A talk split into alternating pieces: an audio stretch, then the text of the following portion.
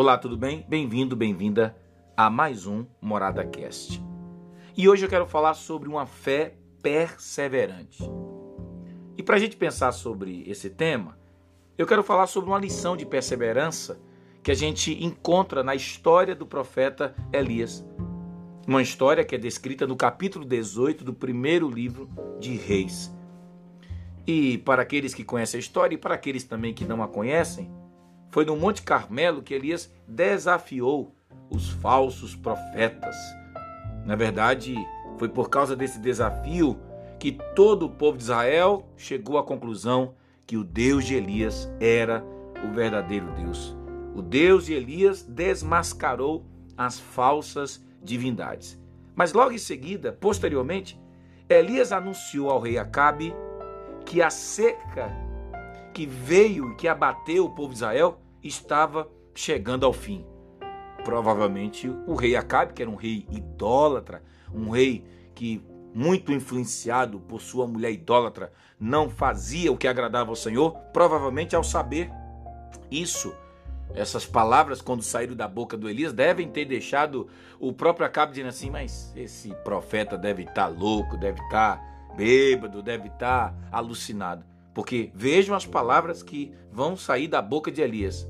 O Acabe, vá comer e beber, pois já ouço o barulho de chuva pesada, disse o profeta. Lembrando que Elias não tinha nenhum instrumento que hoje nós temos, esses instrumentos absolutamente com muita tecnologia, que nos fazem pelo menos pressupor se teremos um dia de chuva ou não, se teremos um tempo de seca ou um tempo chuvoso. Na verdade, Elias dependia absolutamente da sua fé. A prova é que Acabe se retirou, com certeza não deve ter acreditado nas palavras que saíram da boca de Elias, e Elias novamente subiu ao monte e pôs-se a orar. E por sete vezes, atenção, veja bem, por sete vezes o profeta enviou seu criado para olhar na direção do mar em busca de nuvens, porque pela fé ele sabia que a chuva viria por isso perseverou na oração, até que na sétima vez o rapaz avisou Elias o seguinte: Meu senhor, uma nuvem tão pequena quanto a mão de um homem está se levantando do mar. Só então Elias descansou. Veja bem, a nossa fé terá que enfrentar alguns obstáculos para que de fato essa fé seja radicalmente comprometida com este poder maravilhoso do nosso Senhor, porque às vezes a fé ela é confrontada pelos medos humanos, pelas dúvidas humanas, mas é preciso de uma vez por todas admitirmos que se a nossa fé não for também perseverante, ela não vencerá os obstáculos que a vida nos impõe.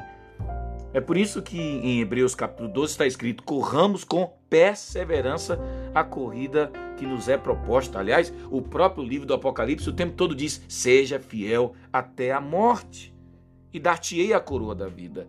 É preciso termos uma fé tão perseverante que, independentemente do que aconteça, como diz Hebreus 12, 2, olhemos com os nossos fitos em Jesus, o Autor e Consumador da nossa fé.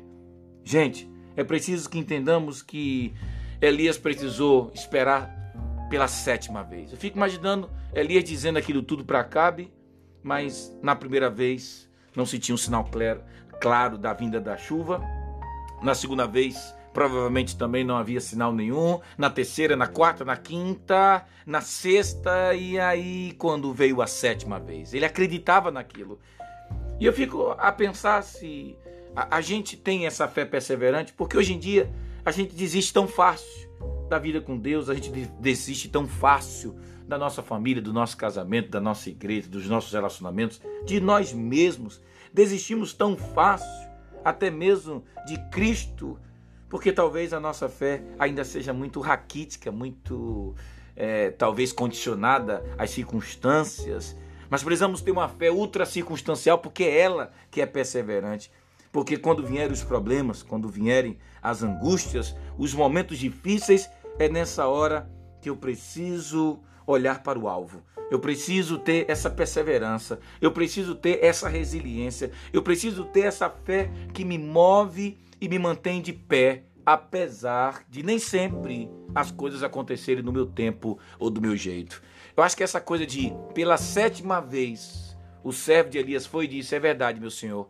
Dá para perceber que já há uma nuvem do tamanho da mão de um homem, mas isso só aconteceu na sétima vez. Eu não sei, você pode talvez estar na quarta, ou na quinta, ou na sexta. Não desiste, não desiste. Porque há tempo para todas as coisas. E ter uma fé perseverante é ter uma fé que transpõe a barreira também posta pelo tempo, porque há tempo para todos os propósitos do Senhor para a nossa vida. Pensa sobre isso, que sua fé seja absolutamente perseverante. Um abraço.